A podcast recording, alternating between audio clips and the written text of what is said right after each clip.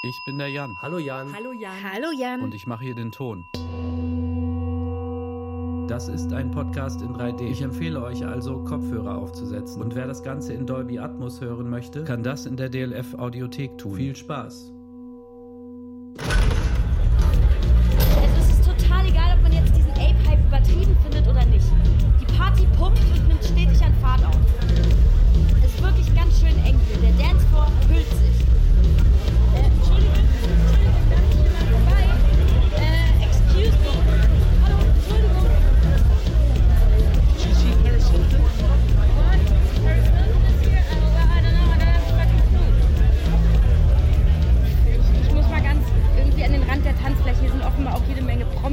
Leute unterwegs.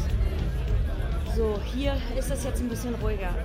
Was ich aber sagen wollte, es ist doch total interessant. Die Party geht weiter, füllt sich. Die Ape-Besitzer und Erfinder feiern sich und diese Gemeinschaft hier richtig ab. Die Enttarnung der Yuga Labs Gründer ändert nichts an der guten Laune. Die Affen verkaufen sich für horrend viel Geld. Aufmerksamkeitsheischende Prominenz bändelt mit der Kryptoszene an. Und so nimmt das ganze Ding mit den Affen weiter Fahrt auf. Und ach so, schaut mal, da, schon wieder neue Leute am Start. Diese neuen NFT-Fanboys und Fangirls entern unsere Party mit ganz anderen Vibes. Bei denen ist alles ein bisschen schicker, wenn ich mich jetzt hier so umschaue. Es gehen mittlerweile sogar Tabletts mit Häppchen rum. Hm. Äh, Moment, hallo, Entschuldigung. Äh, ich hätte gern einen von diesen Spießen da. Danke. Jetzt, wo klar ist, dass hier beim BAYC viel Geld zu holen ist, kommen also auch die, bei denen der Dresscode normalerweise Black Tie ist und nicht verwaschener Hoodie. Und auch die Jungs vom BAYC haben Bock auf Kaviar und Austern und Champagner aus Magnumflaschen.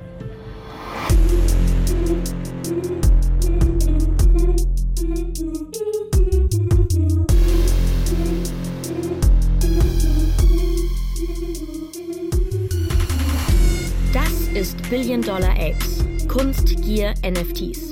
Ein Podcast von Deutschlandfunk Kultur und ZDF Kultur. Recherchiert von Jan Lindenau, Laura Helena Wurth und Daniel Ziegener. Und erzählt von mir, Jasna Fritzi Bauer. Das ist Folge 3. Und in dieser Folge geht es um die Frage, was haben die Affen im Museum verloren?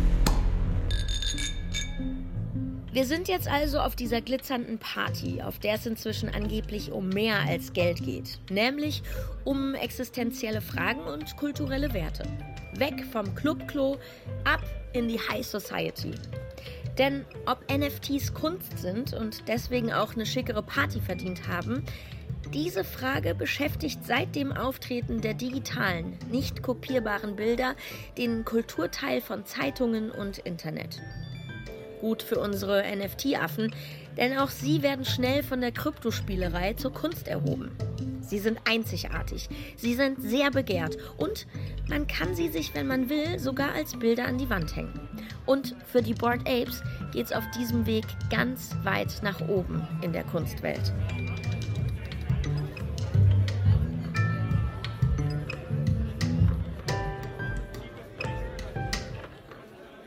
Der Moment, in dem die Apes aus der Tech in die Kunstblase katapultiert werden, das ist die Versteigerung von 101 Apes bei Sotheby's, dem großen internationalen Kunstauktionshaus. Die Auktion heißt Ape In. Es werden dabei 101 Ape versteigert. Schätzpreis 12 bis 18 Millionen Dollar. Die Auktion aber endet bei unglaublichen 24,4 Millionen Dollar. Und Michael Buhana, Head of Digital Art and NFTs bei Sotheby's, dann so. Das Board Ape Yacht Club Projekt ist eines der aufregendsten und kreativsten NFT-Sammlerobjekte seit dem Start von CryptoPunks und hat sich zu einer bedeutenden Kraft in der Popkultur entwickelt. Das außergewöhnliche Ergebnis von heute unterstreicht ihre Bedeutung und ist ein entscheidender Moment für den NFT-Markt und ein Beweis für den Enthusiasmus und die Stärke der eng verbundenen BAYC-Community. Die CryptoPunks, das ist eine weitere NFT-Kollektion, deren Markenrechte Yuga gekauft hat. Die Vorbilder der Affen aber in 8-Bit-Stil. Von denen gibt es, wie von den Affen auch, genau 10.000 Stück. Jedes ist individuell. Durch die Sotheby's-Auktion sind die Apes also in der Kunstwelt gelandet und so auf einem ganz anderen Markt sichtbar geworden. Die Affen soll dann allerdings nicht etwa ein renommierter Kunstsammler ersteigert haben, sondern die Kryptohandelsplattform FTX. Und das Gesicht von FTX ist ein echtes Szenemember aus Kryptokreisen. Sam Bankman-Fried. FTX ist ziemlich oft in den Schlagzeilen. Erst weil alle Bankman-Fried, der bei der Gründung von FTX gerade mal 27 Jahre alt ist, als absolut waghalsiges Genie abfeiern und dann, weil er spektakulär auf den Bahamas festgenommen wird. Der ist sowas wie eine Krypto-Lichtgestalt mit Wuschelkopf und Schlabberlook. Er liebt League of Legends und er soll sogar mal während eines Meetings mit Investoren gezockt haben. Aber im April 2023 sitzt er bei seinen Eltern in Kalifornien und hat Hausarrest. Die Kaution wurde auf 250 Millionen Dollar festgesetzt. Er trägt eine elektronische Fußfessel, während er auf seinen Prozess wartet.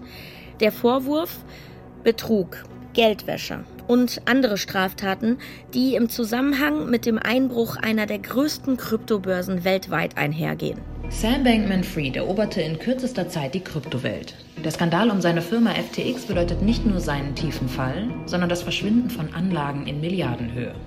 Bankman-Fried and his co-conspirators stole billions of dollars from FTX customers. FTX, einer der größten Handelsplätze für Kryptowährungen, war vor wenigen Wochen nach enormen Mittelabflüssen binnen weniger Tage kollabiert. Milliarden an Kundengeldern konnten nicht ausgezahlt werden. Das war ein kleiner Auszug von CNN, der Zeit und Euronews aus dem Medienecho zu dem Thema. Der Vorwurf lautet unter anderem, dass SBF, wie Sam Bankman-Fried genannt wird, die Gelder, die eigentlich sicher bei FTX liegen sollten, in seinen privaten Krypto-Hedgefonds gesteckt hat. Und was glaubt ihr? Ob von Sotheby's jemand mit uns über die Auktion, die Käufer und Verkäufer reden wollte? Hm. Richtig, Fehlanzeige.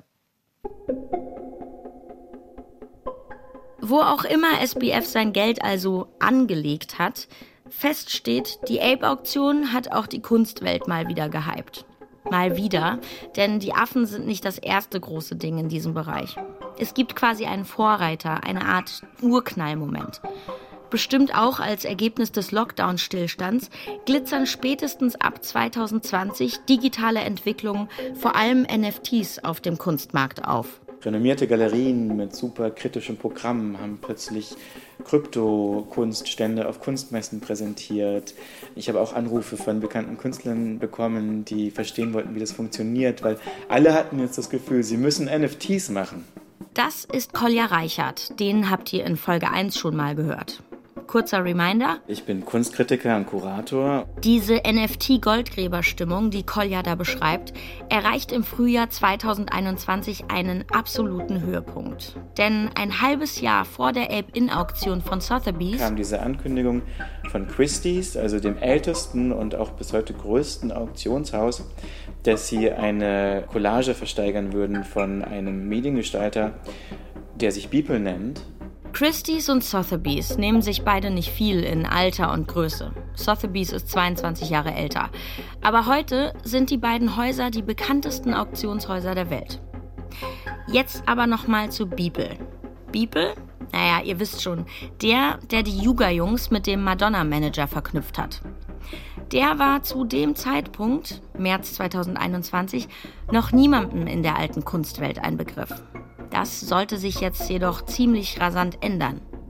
Christie's und Sotheby's sind direkte Konkurrenten auf dem Kunstmarkt. Und bevor Sotheby's ins NFT-Game einsteigt, hat Christie's eben den Urknall hervorgerufen, indem sie eine NFT-Collage mit dem Titel Every Day's The First 5000 Days von Mediengestalter Beeple versteigern. Also niemand in der Kunstwelt kannte ihn. Ja? Der hatte sein Following und hat eben über 5000 Tage hinweg, also über Jahre hinweg, seine Follower an seinem eigenen Fortschritt teilhaben lassen, wie er sich das Zeichnen, das Modellieren und immer neue Software beibringt. Die Auktion von Christie's findet natürlich online statt und Familie Beeple Winkleman schaut bequem von der Couch aus zu. Im Stream, da sollen laut Christie's zumindest zum Zeitpunkt des Zuschlags 22 Millionen andere Menschen verfolgen, wie Beeples Collage einen Rekord aufstellt. So we are in my living room and we're watching the closing of the auction, which closes in an hour and 18 minutes. It's already at like a absolutely ridiculous amount.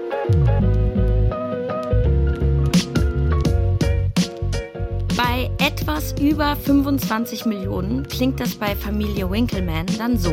Jesus Christ, what the f- Oh my god! 50 million! Dann So, thank you so much. die Auktion endet bei 69 Millionen Dollar. Nice. Richtig gutes Geschäft. Für Beeple, aber auch für Christie's. Alles für ein einziges NFT auf den Kopf gehauen. 69 million. I think it probably means digital art is here to stay. I'm going to Disney World! Die 69 Millionen hat übrigens ein indischer Krypto-Investor hingeblättert, der sich Metacoven nennt. Mit dem Kauf hat er sich 2021 direkt mal auf Platz 42 der Power 100 Art Review Liste gebeamt. Da stehen so die wichtigsten Akteure der Kunstwelt drin. Das ist sowas wie die Forbes The World's Most Powerful People List, nur halt eben für die Kunstwelt. So beeindruckt waren die alle. Aber es sind auch Viele verstört. selbst Beeple, der ein paar Monate später bei Jimmy Fallons Tonight Show zu Gast ist, sagt schön bodenständig, Ich mache seit 20 Jahren digitale Kunst, die mit der Zeit immer bekannter wurde. Aber es war nie möglich, meine Werke zu sammeln, ohne NFTs. Aber dann kam die NFT-Technologie, die das Eigentum von etwas Virtuellem möglich machte. Und das ermöglichte es den Leuten, das, was ich mache, tatsächlich zu sammeln, ähnlich wie bei einem Gemälde oder einer Skulptur. Und so ist alles ein bisschen verrückt geworden. Aber jetzt war das eben da. Das hatte jetzt diesen Wert. Das war zwar eigentlich nichts, aber weil es viel wert war, war es irgendwie was. und für Christie's, das Auktionshaus, war das auch was. Nämlich Ein interessanter Markstein in unserer Unternehmensgeschichte, weil man über Jahre darüber nachgedacht hat, was passiert eigentlich mit der Kunst, wenn sich die Strukturen, die sie vermarkten, digitalisieren. Das ist Dirk Boll. Mein Name ist Dirk Boll, ich bin beim Auktionshaus Christie's Vorstand für Kunst des 20. und 21. Jahrhunderts. Dirk Boll hat in dieser Zeit einige Veränderungen bemerkt. Das war sicher so, dass wir alle wahrgenommen haben, wie die Digitalisierung im pandemischen Jahr 2020 die Welt stärker und rascher verändert hat als zuvor. Und es war eigentlich klar, dass das auch etwas mit der Kunst macht. Alle haben wir erwartet, dass wir hinterher überflutet werden mit pandemischen Tagebüchern und wöchentlichen pandemischen Aquarelldarstellungen. Natürlich war der eigentliche Durchbruch im Bereich der digitalen Produktion. Und das wollten wir abbilden in unserem Angebot. Okay, ja, man könnte aber auch sagen, Christie's und Sotheby's konnten eine bestimmte Klientel, und zwar diejenigen, die ihr Geld mit Tech-Unternehmungen und Krypto-Investments gemacht hatten, mit ihrem bisherigen Angebot einfach nicht locken. Und bei CryptoPunks, Beeple und den Bored Apes, da wurden sie offenbar plötzlich hellhörig im Sinne von Schaut mal, neue Kundschaft in Sicht. Also immer, wenn es eine neue Klasse gab, dann gab es auch eine neue Kunst dafür. Aber der Tech-Reichtum, der sich jetzt 20 Jahre lang unglaublich konzentriert hat in einer überschaubaren Klasse, der hat sich nie für die Kunstwelt interessiert. Und plötzlich war der da. Also plötzlich hatte die Kunstwelt sozusagen ein Zauberwort gesprochen, das sie benutzen konnte, um mit diesem Reichtum zu sprechen. Plötzlich gab es da eine Art von Kontakt. Schreib also in dieser Phase des Hypes irgendwo NFT drauf und simsalabim, alle Türen öffnen sich. Keiner will's verpassen, alle wollen mitmachen. Ich erinnere mich daran, wie der Bauherr von diesem streichholzdünnen Wolkenkratzer am Central Park in New York gesagt hat, ich mache da oben in die oberste Etage ein NFT-Museum. Und ich bin gar nicht sicher, ob er es wirklich gemacht hat, aber er hatte sofort alle Schlagzeilen, alle Designblogs, alle Architekturblogs, Tageszeitungen, Wochenzeitungen weltweit. Ins höchste Hochhaus der Welt kommt ein NFT-Museum, wo, wo man so denkt, ja, okay, warum und wie und was wird da ausgestellt, egal. Das Hochhaus ist nicht das höchste, aber das dünnste und mit 436 Metern schon auch sehr hoch. Also da könnte man jetzt denken, die Kunstwelt ist so aufgeregt, dass sie endlich auch am Tech- und Kryptoreichtum mitverdienen kann, dass blind einfach alles geglaubt und verkauft wird. Dirk Boll, der von Christie's, sieht es natürlich anders. Und er weiß auf jeden Fall, wie das Geschäft läuft. Boll arbeitet seit über 20 Jahren für Christie's. Er selbst sammelt aber keine NFTs, der sammelt Meißner Porzellan. Aber als der NFT-Hype anfängt, stellt er sich ein paar wichtige Fragen. Worauf verlässt man sich eigentlich, wenn man etwas kauft? Es gibt keine museale Repräsentanz dieser künstlerischen Övre oder bislang nicht.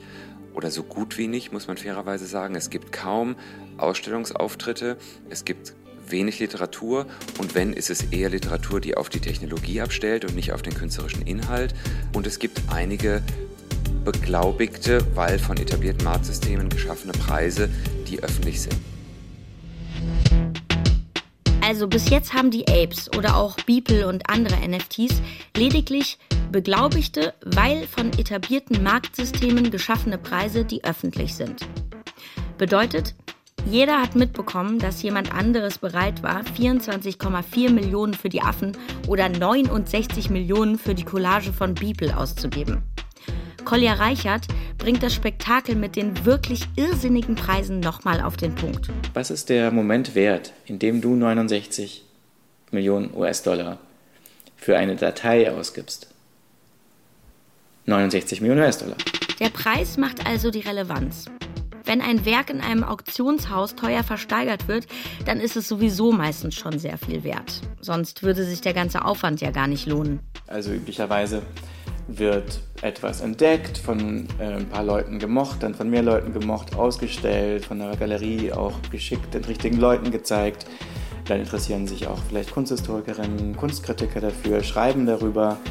Und dann kommt es zu einer großen musealen Ausstellung vielleicht und dann kommt es zum Verkauf auf dem Auktionsmarkt. Und trotzdem hat mit der Bibel-Auktion eigentlich so eine Umkehrung stattgefunden, wie eigentlich auf dem Kunstmarkt Wert entsteht. Ist das die Zukunft der Kunst?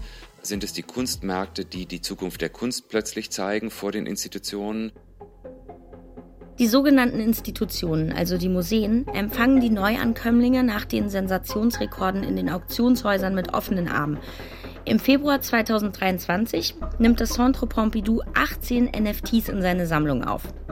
Wichtig zu wissen ist, das sind keine Ankäufe.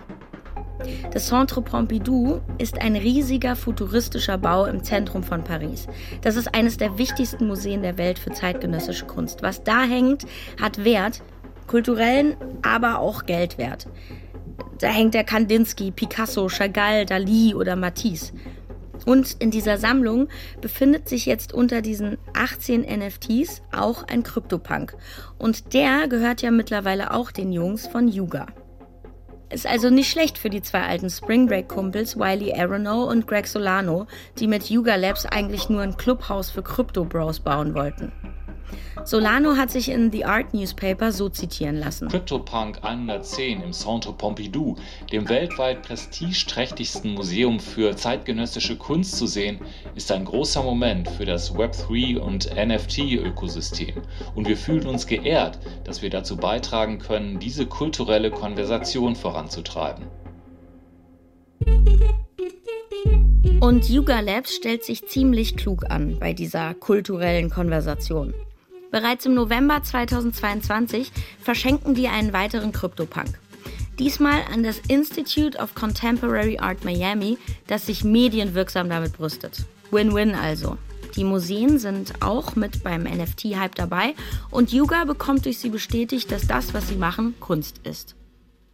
Genauso hat es Centre Pompidou seine eigene Wertzuschreibung auch selber beglaubigt, indem es gesagt hat, so, das hat Wert. Aber während ich das sage, fällt mir auf, dass es gar nicht so kategorisch anders ist, wie wenn jetzt zum Beispiel das Centre Pompidou den ersten Wade Guyton kaufen würde oder das erste Werk von Andrea Büttner oder so. Es ist ja immer das Museum quasi auch ein Mitspekulant auf einen bestimmten Wert.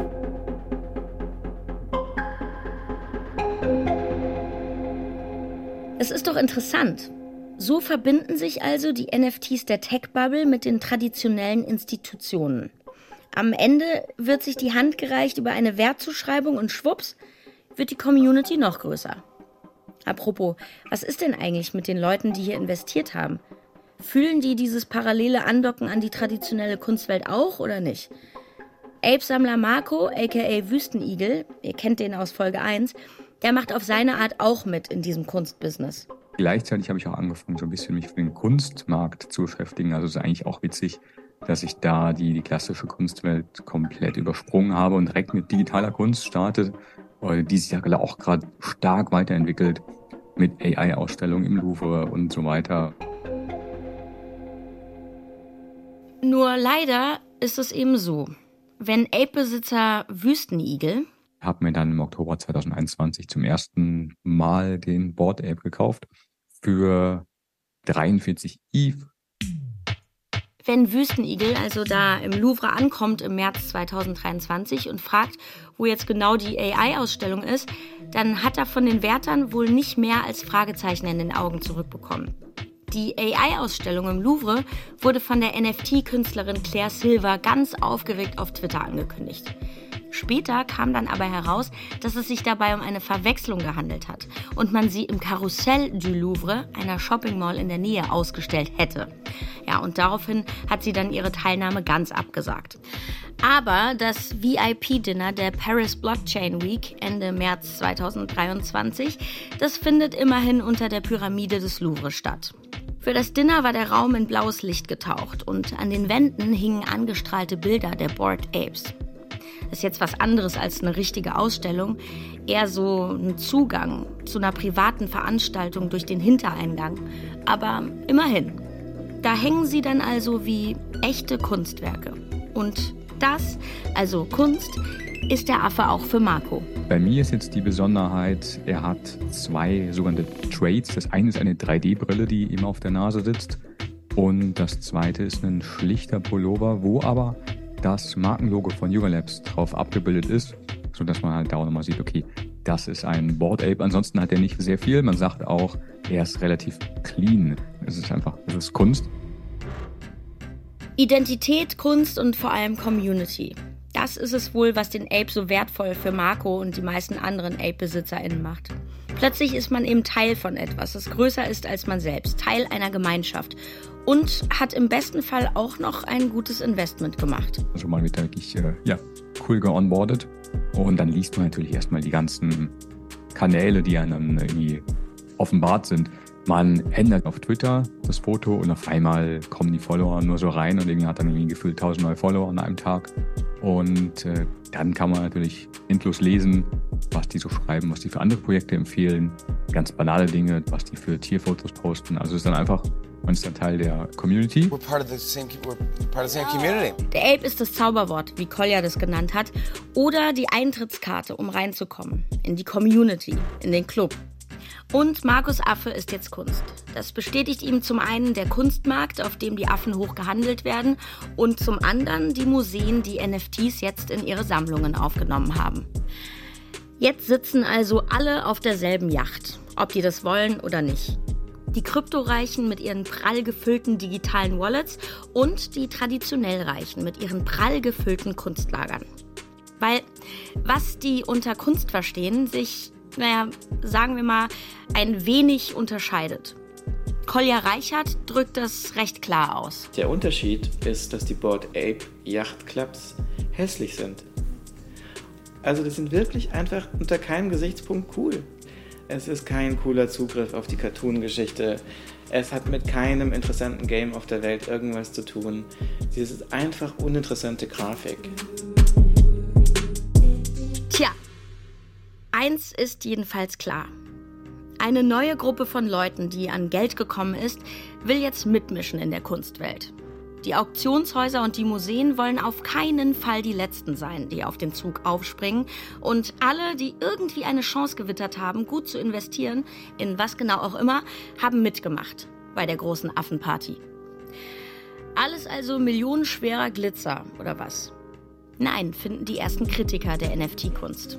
Der Journalist Ben Davis von Artnet News kratzt beispielsweise an der erfolgreichen Fassade der Beeple-Kunst und schreibt, ziemlich viele der Bilder, die Beeple da in den vergangenen 15 Jahren zusammengestellt hat, sollen homophob, rassistisch und frauenfeindlich sein. Und immerhin will Davis sich alle 5000 Bilder mal genauer angesehen haben. Langsam bröckelt das Zauberwort NFT. Aber nicht nur für Beeple. Auch die Apes werden genauer inspiziert. There is something dark about it. Es gibt also auch eine dunkle Seite bei dem ganzen Affenhype. Das behauptet zumindest eine Person, die plötzlich nicht nur sehr laut an dem Unternehmen Yuga Labs und an den Gründern Solano und Aerono und der Symbolik der Affenbilder zweifelt. Plötzlich stehen Rassismusvorwürfe im Raum und die Party wird ungemütlich. Und wenn ich mich hier so umschaue, weiß ich auch nicht mehr so ganz genau. Mit wem bin ich hier eigentlich auf der Party gelandet?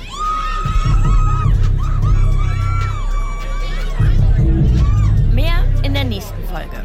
Dann präsentiere ich euch die dunkle Seite der Macht. Ah nee, die dunkle Seite der Party natürlich.